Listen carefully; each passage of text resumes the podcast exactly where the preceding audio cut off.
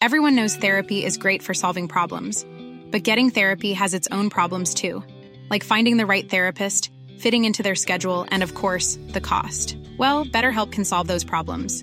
It's totally online and built around your schedule. It's surprisingly affordable too. Connect with a credentialed therapist by phone, video, or online chat, all from the comfort of your home. Visit betterhelp.com to learn more and save 10% on your first month. That's BetterHelp H E L P.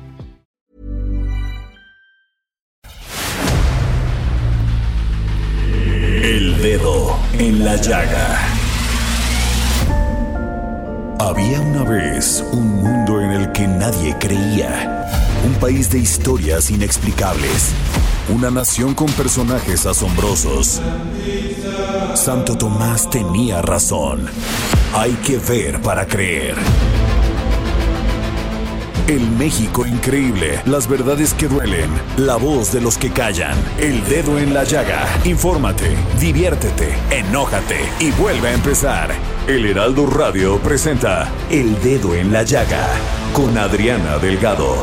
Solo queda mi lamento y decirte quiero de verdad. Solo queda que aún te siento y que siempre te voy a recordar. Me muero si no estás y ya no estás. Te pierdo y te me vas. Te fuiste ya porque ya no te tengo, eras mi vida, ya no estás. Y sé que ya no estás, que me castigue el cielo por si algo hice mal. Y sé que ya no estás, te llevo tan, tan dentro que ni el tiempo barrerá. Y no se va a curar, es que ya no te tengo y perdón si no te supe amar.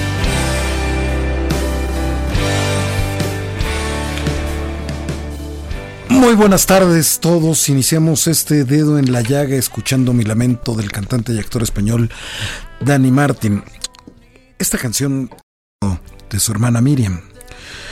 Un hecho que, que a todos pues nos parte, a todos nos hace replantearnos la vida cuando un hermano, un hermano, una hermana se, se va y cambia completamente tu forma de verla. Este, y con esta melodía, pues Dani, Dani Martin mantiene a su hermana viva en sus recuerdos, en su corazón. ¿Qué es lo que hacen todos aquellos que han tenido la fortuna de compartir la vida con hermanos, con hermanas? Y desgraciadamente, pues, todos los que laboramos en el dedo en la llaga y en el Heraldo Media Group, lamentamos profundamente el sensible fallecimiento de Alicia Delgado Ruiz. A su mamá, la maestra Judith Ruiz, al esposo de Alicia Delgado, a sus hijos, a su hermano Pepe, a sus sobrinos, a su sobrina Carla, pero especialmente Adriana Delgado Ruiz, titular de este espacio, partió para entrar a la inmortalidad su hermana Alicia Delgado Ruiz. Te mandamos un abrazo de todos los que te queremos, Adri, en estos momentos tan, tan duros. Un, un gran abrazo. Andrea Merlos. Hola, Jorge. Pues sí, nos sumamos todos a, a este abrazo con mucho cariño, porque son, son momentos, eh, Jorge, en los que uno nunca sabe bien qué decir y cómo expresarlo, ¿no? Sin embargo, eh, Adri, para todos nosotros que la conocemos y que, y que estamos en el equipo del dedo en la llaga que ella dirige, es una persona de mucha luz, de mucha alegría, es fuerte, es entera en muchos aspectos y, y sabemos que hoy es un día muy triste para ella y, y le mandamos un gran abrazo y un beso deseando que todo vaya mejorando. Efectivamente, una mujer muy fuerte y con mucha luz, como tú has dicho, y la instrucción que dio esta mañana es hagan el programa como siempre. Claro. Por favor, hagan el programa como siempre. Y es por eso que saludamos a todos nuestros amigos que se encuentran en el Estado de México, en Morelos, en Tlaxcala, en Querétaro, en Guerrero, en Puebla, en Hidalgo. También a los que nos están escuchando aquí en la Ciudad de México a través del 98.5, en Guadalajara, en Nuevo Laredo, Tampico, Tijuana, Villahermosa, en Acapulco, por supuesto a las estaciones que se encuentran en el bellísimo estado de Coahuila y a todos nuestros paisanos en los Estados Unidos que nos escuchan a través de las estaciones en McAllen, en Bronzeville y que estamos llegando también hasta San Diego. Si le quieren mandar un mensaje a Adriana Delgado en sus redes, ella está a su disposición como siempre en arroba Adri Delgado Ruiz. Arroba Adri Delgado Ruiz es su misma cuenta de Twitter que la de Instagram.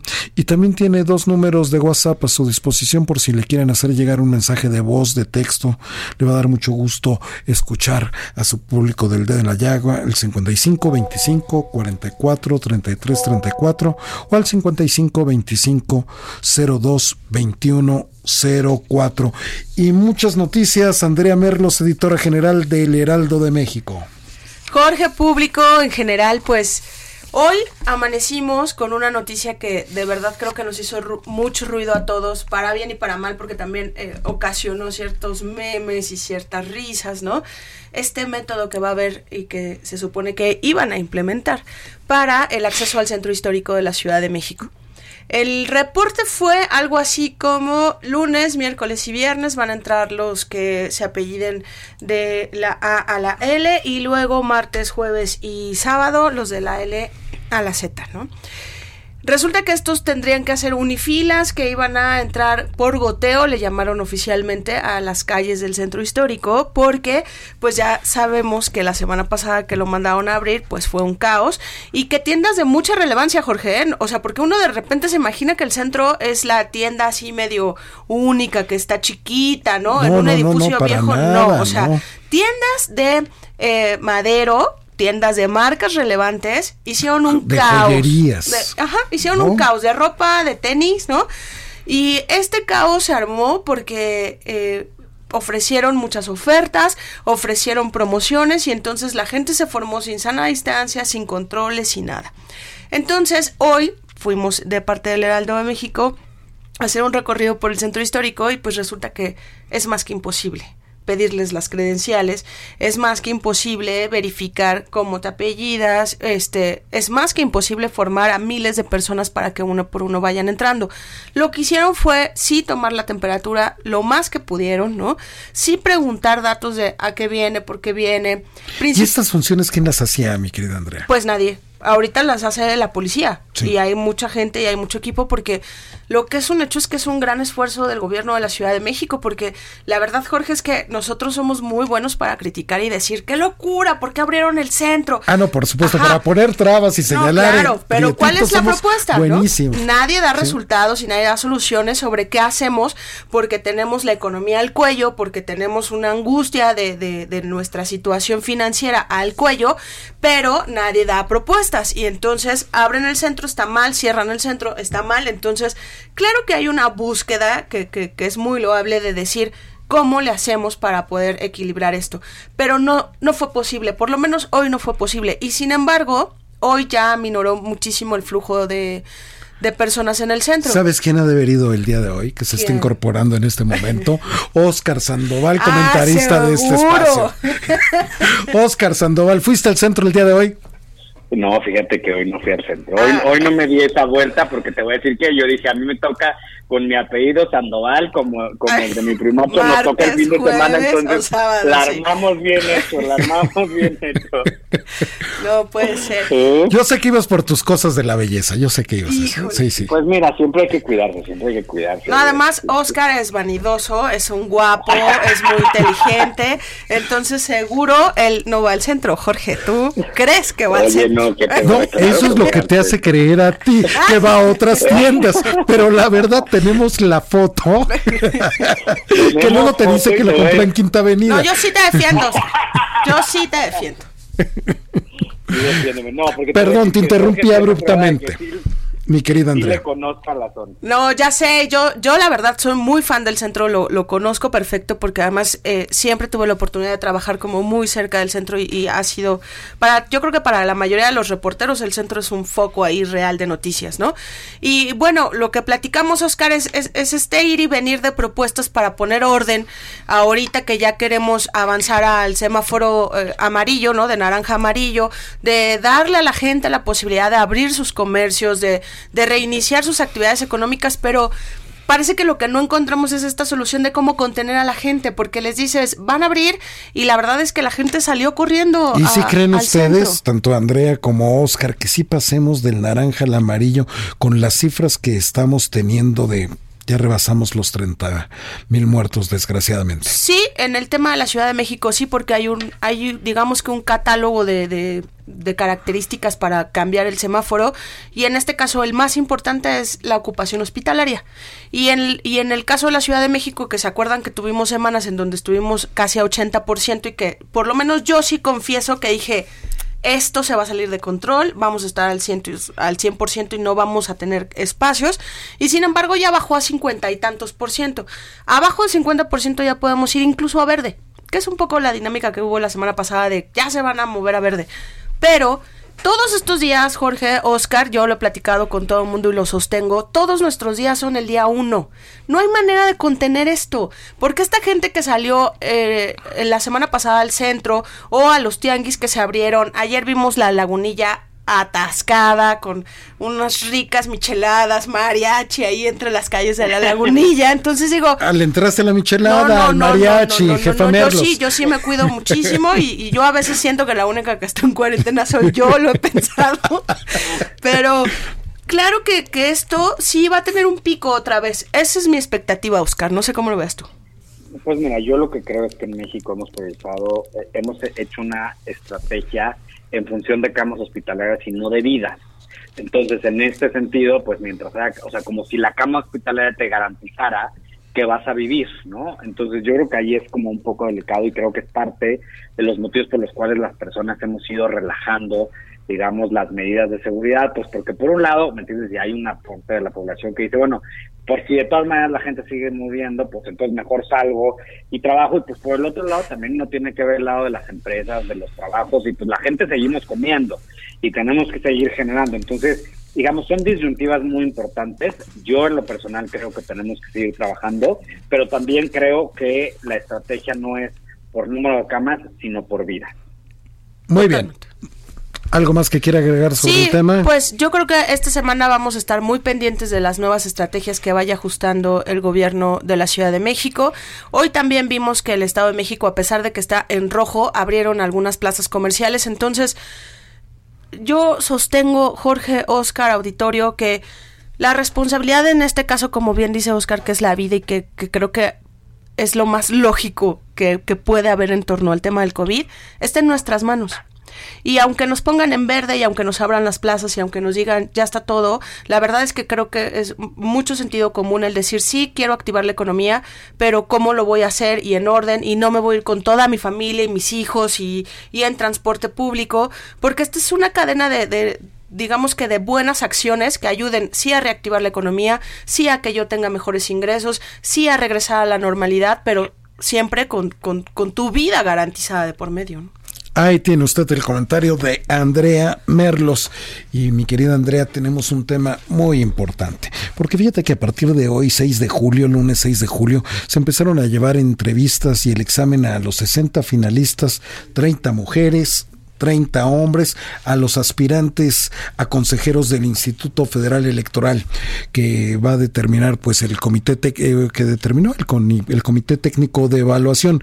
Y para ahondar sobre este tema de la importancia que tiene el INE y de este proceso que es muy importante para que se termine de completar pues a todos los consejeros necesarios para enfrentar la elección del próximo 2021 mi querida Andrea se encuentra en la línea el senador Antonio Martín del Campo representante del Poder Legislativo del PAN ante el INE. ¿Qué tal, senador? Muy buenas tardes. Hola, ¿qué tal? ¿Cómo están? Muy buenas tardes, con el gusto de saludarles.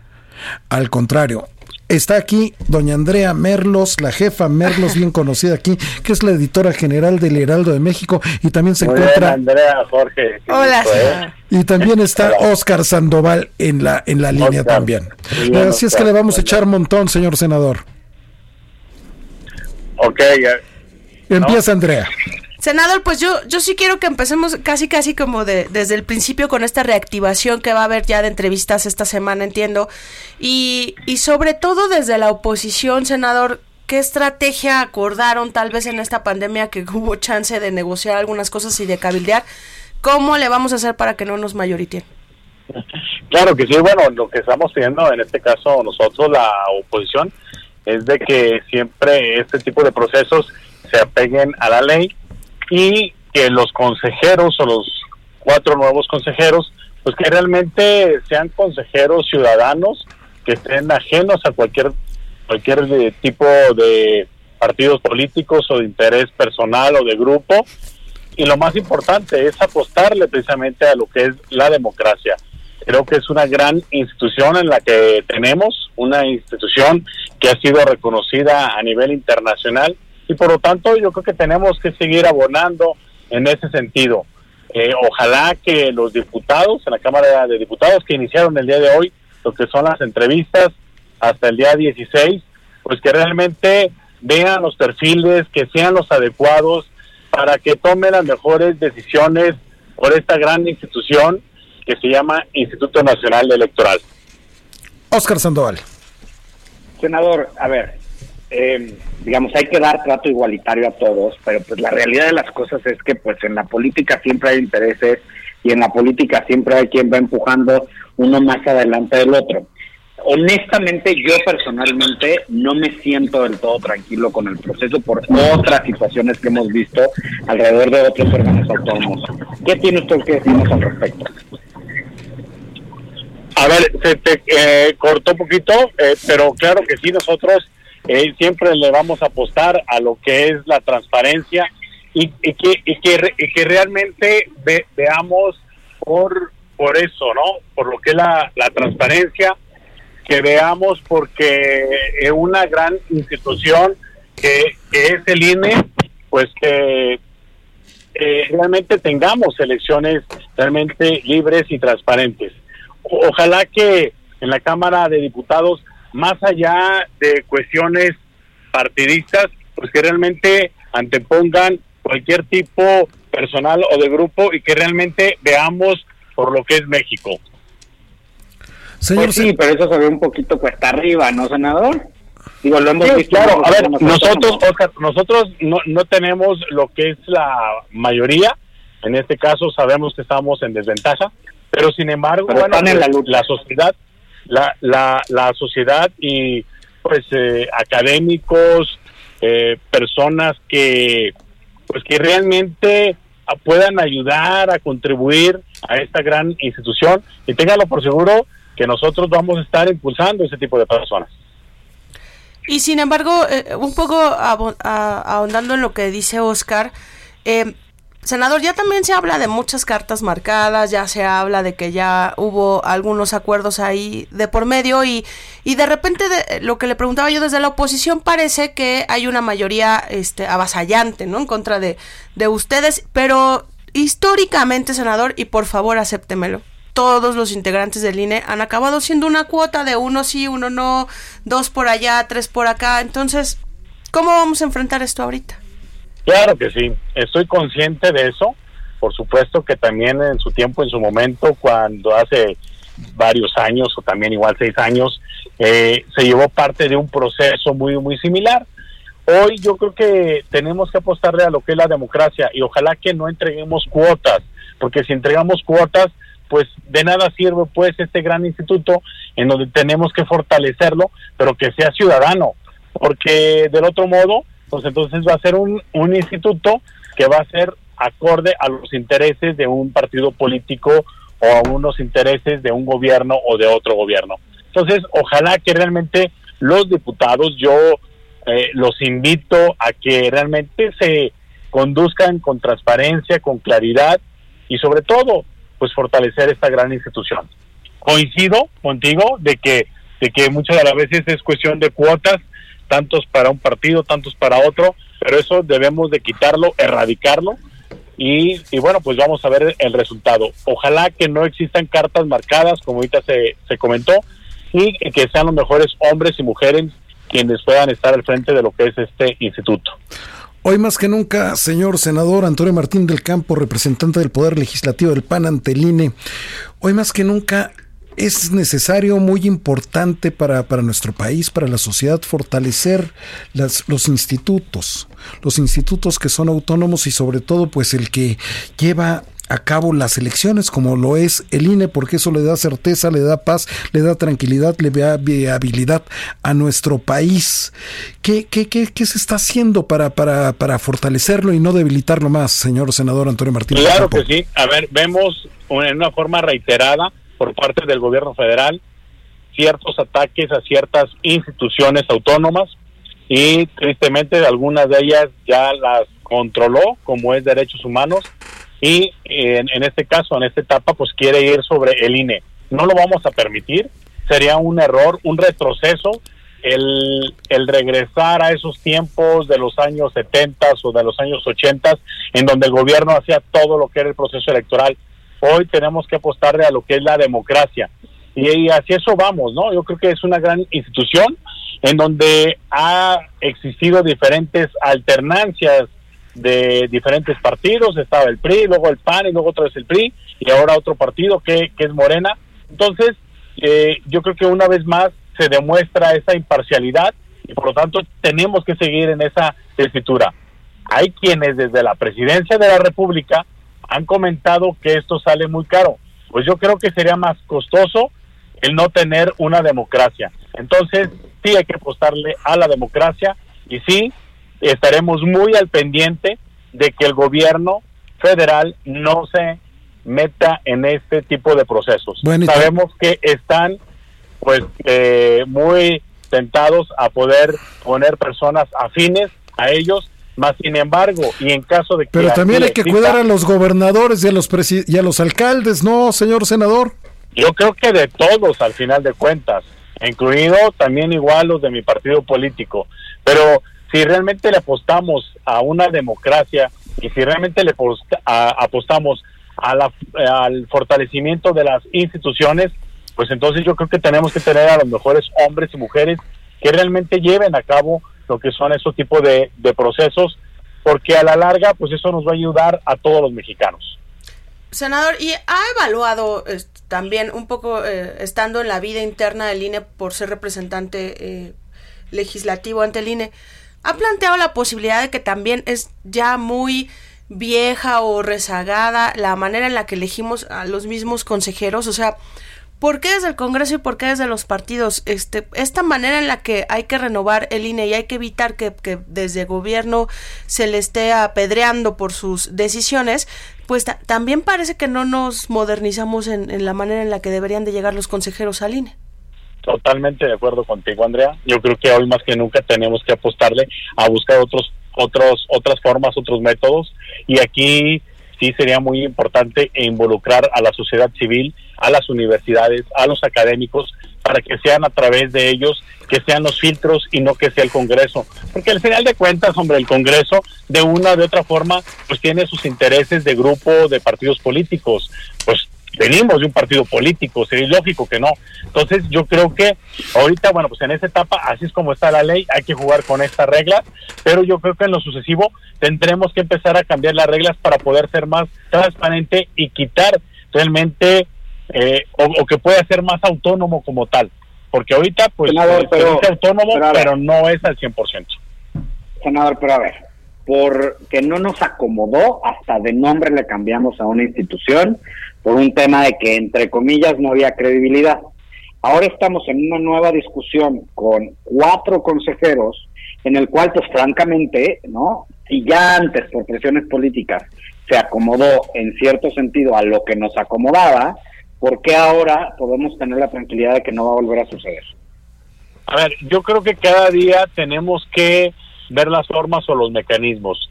En su tiempo, en su momento, a lo mejor el mecanismo que se utilizó eh, yo creo que no es tan malo porque bueno, pues ahí está parte de lo que es la historia de las alternancias que, hemos tenido. Yo creo que esto eh, podemos mejorarlo y hacia eso yo voy, ¿no?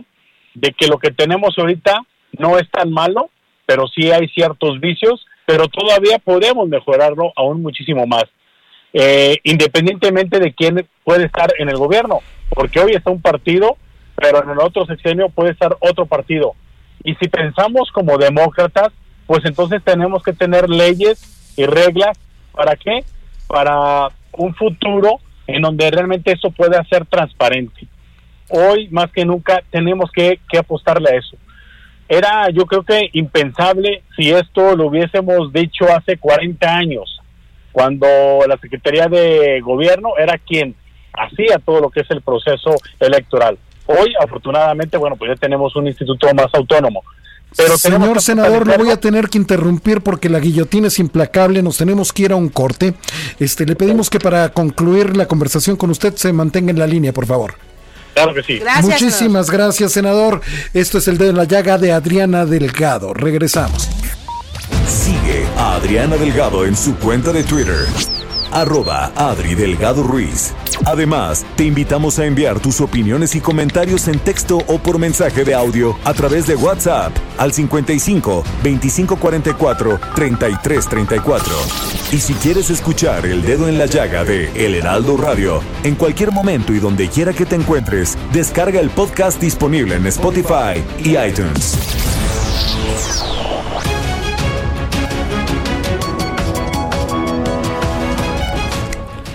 3 con 30 hora del centro, estamos de regreso en su programa El Dedo en la Llaga de Adriana Delgado y estamos conversando con el senador Antonio Martín del Campo, representante del Poder Legislativo del Partido Acción Nacional ante el INE, sobre esta elección de los candidatos aspirantes a consejeros electorales y estaba al uso de la palabra el senador respondiéndole a Óscar Sandoval. Senador, en el uso de la palabra.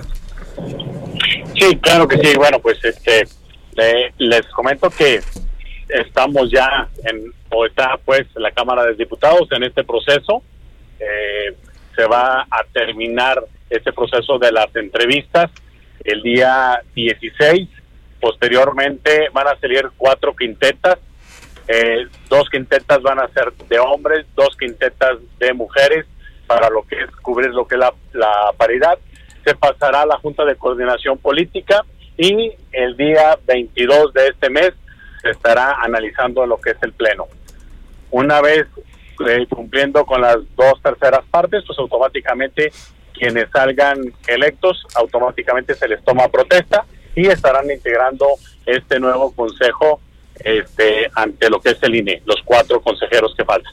Oye, senador, y en todo este camino también, ¿qué vamos a hacer con el Comité Técnico de Evaluación y sus personajes que están ahorita este, también en la mira, lo digo con todas sus letras, como lo es John Ackerman, ¿no? Este, claro. ¿qué, hay ahí en medio?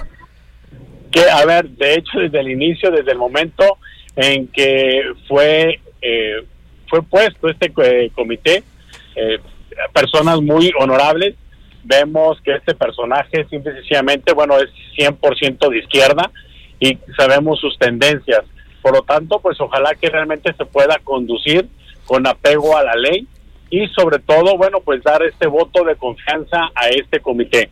Aunque hay personas, te, comento, muy buenas, honorables, pero también hay otro tipo de personas, eh, como mm, el que acabas de comentar, que sencillamente, bueno, sabemos su tendencia partidista. Oscar.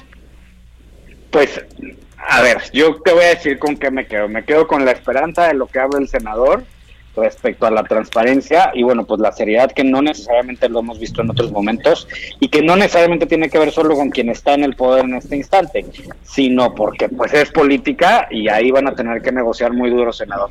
Entonces, pues a mí me gustaría que, se hiciera un compromiso en el sentido pues de, seguir informando, de decir que sí les gusta, que no les gusta, que les sorprende y que ven pues de repente rédito, porque no es que pase en este gobierno, es que pasa, la tentación del poder es justamente en este tipo de decisiones. Sí, así es. A ver, eh, yo, yo creo que tenemos que tener un, instituto fuerte, un instituto autónomo, y a eso es a lo que nosotros le apostamos. Los partidos políticos tienen que hacer su trabajo para poder ganar la confianza de los electores.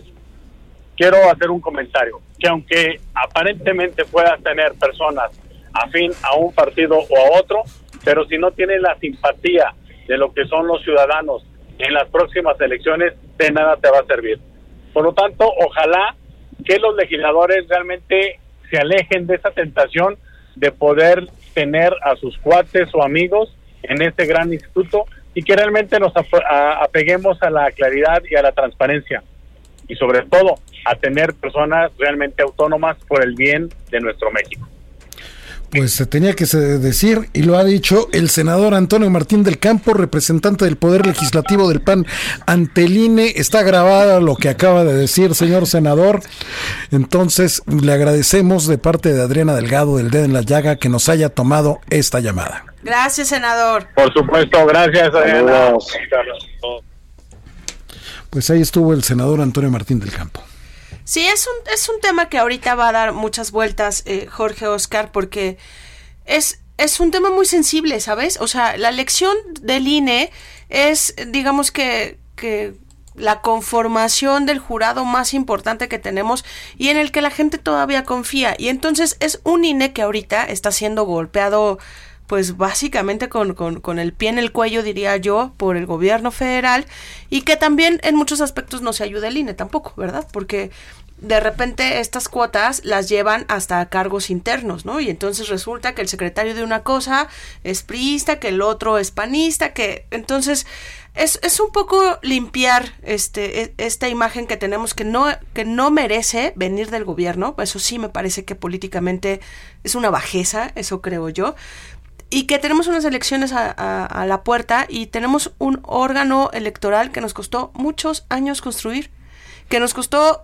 digamos que todo el esfuerzo y toda la sangre política y democráticamente hablando para sacarlo de, un gobierno que desde la Secretaría de Gobernación te, te, palomeaba si era bueno o no. Entonces, sí hay cosas que mejorar, sí, pero yo no creo que en ninguna circunstancia el INE pudiera no existir. Y qué bueno que ahorita se están haciendo las entrevistas que tienen eh, este régimen de máxima publicidad y es que todos los ciudadanos las vamos a poder ver, aunque es un tema que a veces no nos interesa, hay a quien sí, y esa gente nos pone como delante de cualquier otro juicio, porque hay mucha gente enterada, hay mucha gente que le importa, y, y las elecciones están así, a la vuelta de la esquina, Jorge. Efectivamente, y después de lo que has dicho sobre este tema, no hay nada más que agregar, mi queridísima Andrea Merlos. Me la creo, Jorge, cuando me dices eso. Por favor, lo suscribo. A punto se acabó. Ahí ah, Así es. Y vamos a pasar a temas más agradables, como es la cultura. Hablar de la cultura siempre es importante y para eso se encuentra en la línea nuestro queridísimo Bernardo Noval CEO, owner, Most Wanted Group y columnista aquí en el Heraldo de México en la versión impresa. Mi querido Bernardo, ¿cómo estás? Muy buenas tardes. Jorge, gracias por tu gran presentación, eso de CEO, owner, sonó maravilloso. ¿Cómo te va? No te burles de mi acento, por favor. No, hagas bullying. Así es la fe, ya veo que no puede uno parpadear. Dos mentes brillantes, Andrea Merlos Hola, Bernie. Hoy escribiste sobre Frida Kahlo. Pies para que los quiero si tengo alas para volar. Qué bonito. Oye, qué bonito, como dice Andrea, de verdad, pies para qué los quiero si tengo alas para volar. Qué bonito poder escuchar algo que es verdad y más ahora para los jóvenes y para las pymes que tantas ganas tenemos de volar, de tener oportunidades en un país como México. Y bueno, pues esto es un poco lo que quise decir también con la columna de hoy. No solamente hablar de arte, sino también darle oportunidad a historias como las de Frida, que fueron por muchos años, eh, estuvieron en un baúl, estuvieron ocultas. Eh, Frida, pues pintó por muchos años, pero hasta 1980, esa década tan maravillosa, fue cuando realmente, en el 82, pues Frida eh, inauguró la primera exposición sobre su obra, o sea, ya no estaba entre nosotros. Frida ya había fallecido, es decir, la fama de Frida comienza en la década de 1980 a partir de una lectura que se hizo con imágenes de Tina Modotti de sus fotografías de aquel México moderno que comenzaba a construirse, Jorge. Y bueno, pues efectivamente otro gran personaje, Tina Modotti. Claro, Tina Modotti, nuestra fotógrafa italo-mexicana, que además tú sabes, Elena Poniatowska escribió un libro maravilloso de ella que se llama Tinísima y que bueno, que hoy todavía tenemos viva a Elena Poniatowska y por eso es tan importante tener de cerca estas historias que pues forman parte de la cultura mexicana y de las grandes mujeres que hoy nos dan identidad a nivel internacional. Justo este tema es lo que derivó la famosa Frida Manía que hoy conocemos, que se traduce en una elevación de esta pintora a, que se ha convertido en una figura de culto, ¿no? O sea, que se ha hecho una religión, por decirlo así. El amor por Frida en el mundo, créanme que es algo enorme y que, y que hoy en día, pues los cuadros y las piezas de Frida están valuadas en miles de millones de dólares precisamente por ese culto que se ha hecho y se ha construido a nivel internacional que también pues da identidad a los mexicanos, ¿no? Bernie, además, eh, un poco yo, eh, es una evaluación que hice a partir de eh, haber leído tu texto de hoy, hay un, hay un fenómeno ahorita, creo, en el mundo que, que, le llaman los presentistas. Entonces dicen que a partir del presente juzgan el pasado. Y entonces muchos del pasado, pues no pasan la prueba de estos presentistas. Y sin embargo hay personajes como Frida Kahlo, que, que sí la pasa y que cada vez es más y más y más importante. Y que tal vez en vida no se le hizo la justicia que se le tendría que haber hecho, pero que conforme pasan los años sigue creciendo esta imagen y sigue creciendo, Bernie, no sé si coincidas, hasta niveles de que hay gente que la odia, ¿no? O sea, que la ve en todos lados y que dice no, pero que tú vas a cualquier país y Frida Kahlo ya se volvió algo sumamente de corazón del país representativo y, y sí pienso que es maravilloso y es mágico que alguien que ya murió pueda seguir creciendo, porque no es solo que se quede, crece y cada vez es más importante Frida y su historia cada vez descubres más cosas, su voz, sus cartas, este, su manera de vivir, sus hobbies, ¿no? Es un personaje maravilloso, Verne. Sí, porque hoy, por ejemplo, vimos caer a Cristóbal Colón allá en los Estados Unidos, su estatua de Cristóbal Colón, ¿no? Y sin embargo no vemos quemar ninguna cuadro de Frida. ¿No? Bernie. No, no, no, Jorge, esto que dices es muy relevante, Andrea, también lo que dices tú, porque realmente la imagen de Frida como tal, per se, la imagen de Frida, después de la Virgen de Guadalupe, es la que más ha sido reproducida a nivel nacional e internacional. O sea, nuestras dos íconos hoy en el mundo son la Virgen de Guadalupe y segundo Frida Kahlo. O sea, imagínate el tema de seguirla siendo una, una semidiosa viva o compararla con una religión. Imagínate el nivel y el grado de audiencias que debe de tener o de seguidores, que es una completa líder de opinión que no está entre nosotros, o sea, que está muerta, pero que allí está, ¿no? Sí. Oye, Bernie, ¿cómo estás, Oscar Sandoval? Oye, hay de tu columna una parte que me fascina. Ay, Oscar, que es esta descripción que ella hace. ¿eh? ¿Viste que serio soy? que hay pero a ver, déjame hablar seriamente, por favor. Hay, en tu columna una cita que haces de ella, ¿no?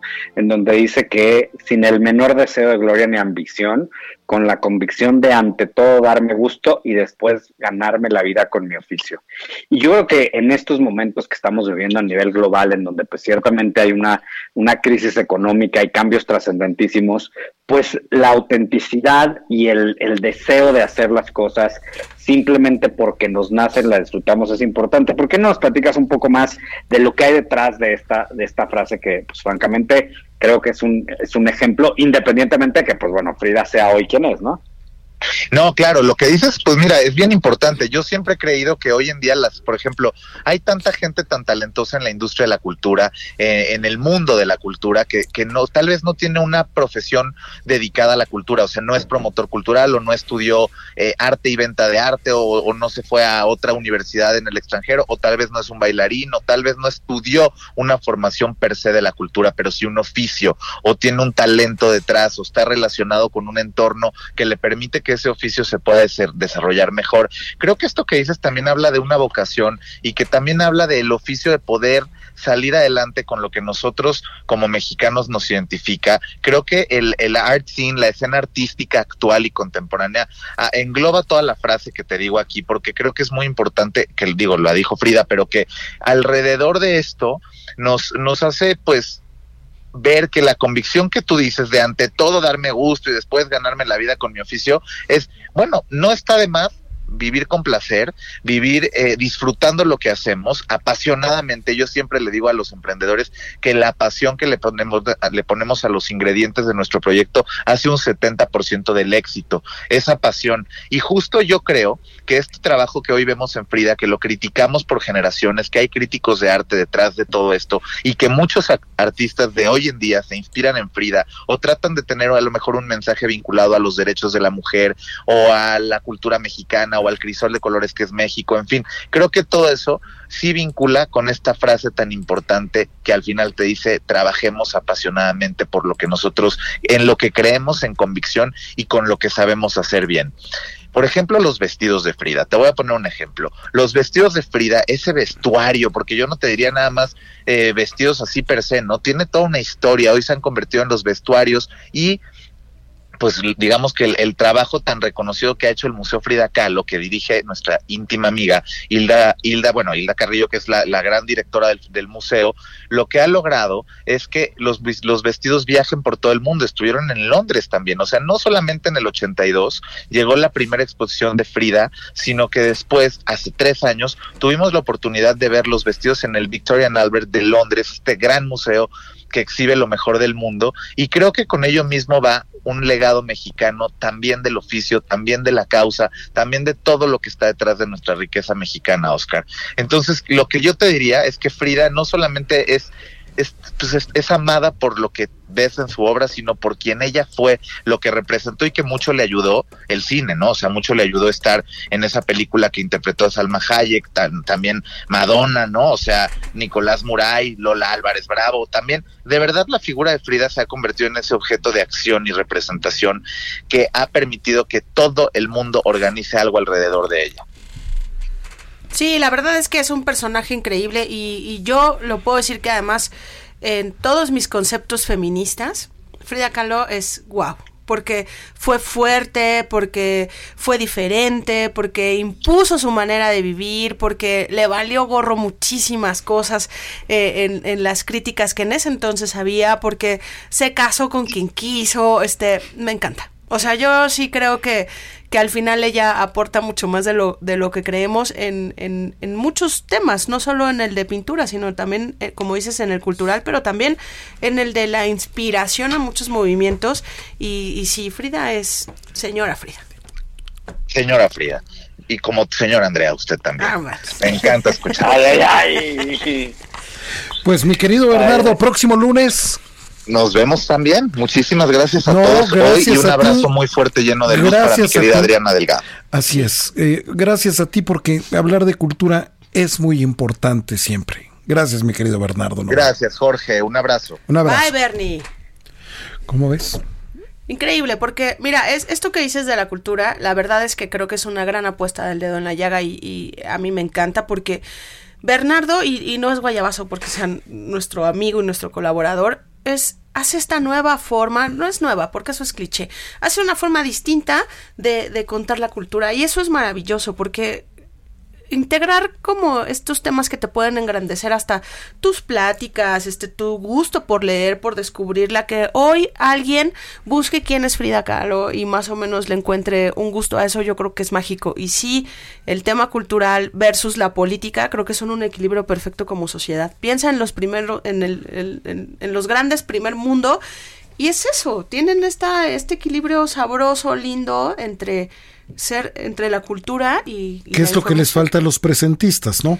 Conocer un poco más de, la cultura, ¿no? Son emocionales y son este, arrebatados. Efectivamente, y para seguir hablando de cultura, como decía Octavio Paz, todo lo que el hombre agrega a la naturaleza es cultura, hablemos de cine. Películas en el dedo en la llaga con Gonzalo Lira.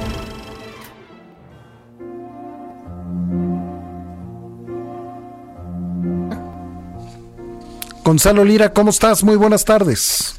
Hola, hola, buenas tardes. Pues un, poquito, un poquito tristón, Jorge, ¿para qué te Todos aquí, aquí se encuentra también Andrea Merlos, editora general del Heraldo de México, mejor conocida como la jefa Merlos. Hola, Y también está Oscar ah, Sandoval. Déjenme me peino. Por favor, yo, yo, diría. Y estamos escuchando de fondo, pues una de las piezas emblemáticas de este genio musical de Ennio Morricone, Cinema Paradiso. Así es. Así es, Ennio Morricone, que pues creo que eh, si bien una de sus películas más populares es como bien lo dice Cinema Paradiso, eh, se caracterizó particularmente y creo que más emblemático todavía por su colaboración constante con el director italiano Sergio Leone, que pues a partir de ahí surge la el famoso tema musical del bueno, el malo y el feo, ¿no? Y pues bueno, todas las películas que hicieron juntos eh, que pertenecen a esta trilogía de El hombre sin rostro, Las dos una vez en el oeste, de una vez en América. Sí es una gran, gran, gran pérdida.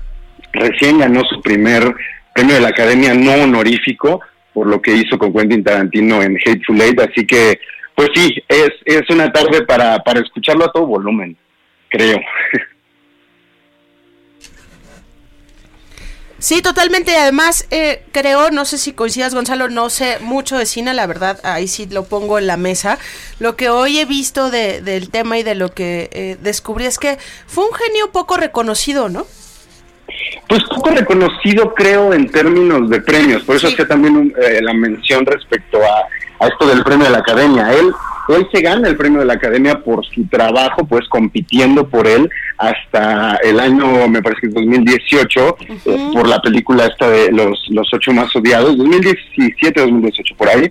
y, y antes de eso solo había ganado en 2007 un Oscar honorífico que pues muchas veces se lo dan a gente que parecía que nunca se lo se lo van a dar o como que se lo debían. Entonces sí había como, como ese poco reconocimiento en cuanto a eh, pues la institución, ¿no? La parte institucional del cine y sobre todo el cine en Hollywood. Pero que no lo querían, ¿no? ¿Perdón? O sea, no lo, no lo querían porque porque era muy echado para adelante, porque tenía este como ideas muy claras o, o qué pasaba ahí en medio, Gonzalo. Mira, yo creo que lo que pasaba con la música de, de Morricone y lo que terminó haciéndola también tan emblemática es que era una música muy obvia, incluso que a veces jugaba por encima de lo que estaba ocurriendo realmente en la pantalla y que estos spaghetti western de, Sergio Leone, ¿no? los que además lanzaron a la fama Clint Eastwood, nunca fueron realmente considerados, o más bien pasó mucho tiempo para que fueran considerados como piezas de, de arte, por decirlo de alguna forma. Todavía el western entonces era visto como cine de acción, como un cine que no necesariamente eh, aportaba algo más que entretenimiento. Recordemos que Sergio Leone se convierte en este icono de, los westerns, pero bueno, el western es un género que desde John Ford, eh, desde los años 30, 40, eh, era uno de los principales en el entretenimiento de Hollywood y que además siempre estaba como adherido a las matinés, siempre eran como las películas, eh, lo que en ese entonces se llamaba la película B, ¿no? que era la película que pasaban antes de la película principal.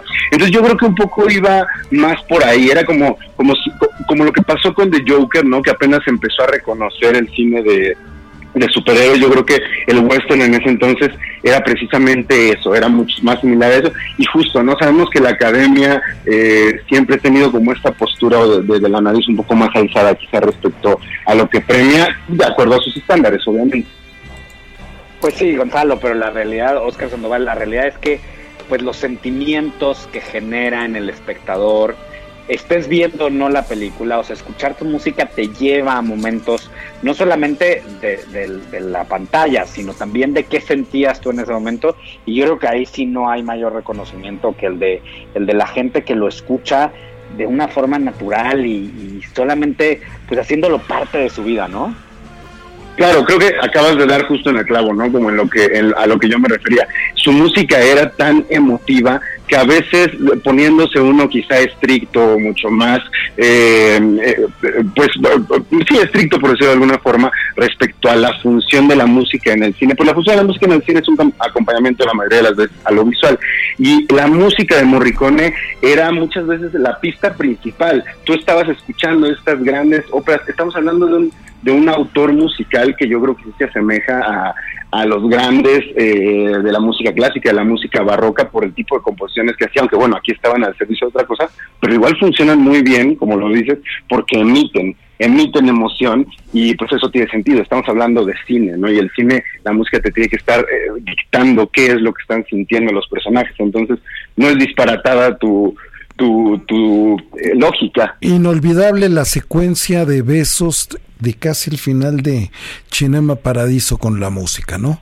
La simple secuencia en esa edición, pues te, te, te, te conmovía totalmente, mi, mi queridísimo Gonzalo Lira.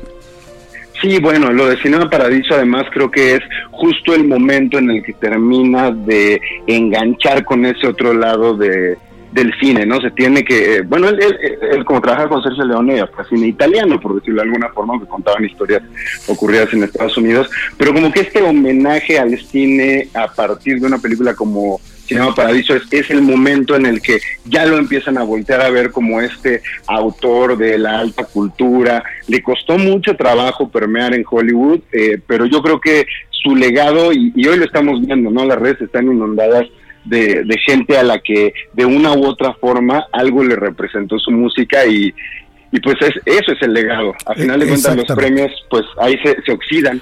Efectivamente, mi querido Gonzalo, muchísimas gracias. Próximo viernes. Claro que sí, estamos atentos. Gracias, Gonzalo. Pues estamos despidiendo este dedo en la llaga, no sin antes reiterar que todos los que elaboramos aquí en este su programa, que ella dirige y en el Heraldo Media Group, pues lamentamos profundamente el sensible fallecimiento de su hermana Alicia Delgado Ruiz, a la mamá de Alicia, la maestra Judith Ruiz, a su esposo, a sus hijos, a su hermano Pepe, a sus sobrinos, su sobrina Carla y especialmente a Adriana. Pues un abrazo desde aquí, mi querido Andrea Merlos. Sí, Jorge, mucha luz, Adri. Este, yo creo que Adri es un ser de, insisto, de mucha luz y además es un ser que cree en Dios, así que todo hay que dejarlo en manos de él. El Heraldo Radio presentó El Dedo en la Llaga con Adriana Delgado. Planning for your next trip? Elevate your travel style with Quince. Quince has all the jet setting essentials you'll want for your next getaway, like European linen premium luggage options, buttery soft Italian leather bags, and so much more. And is all priced at 50 to 80% less than similar brands. Plus, Quince only works with factories that use safe and ethical manufacturing practices. Pack your bags with high-quality essentials you'll be wearing for vacations to come with Quince. Go to quince.com/pack for free shipping and 365-day returns.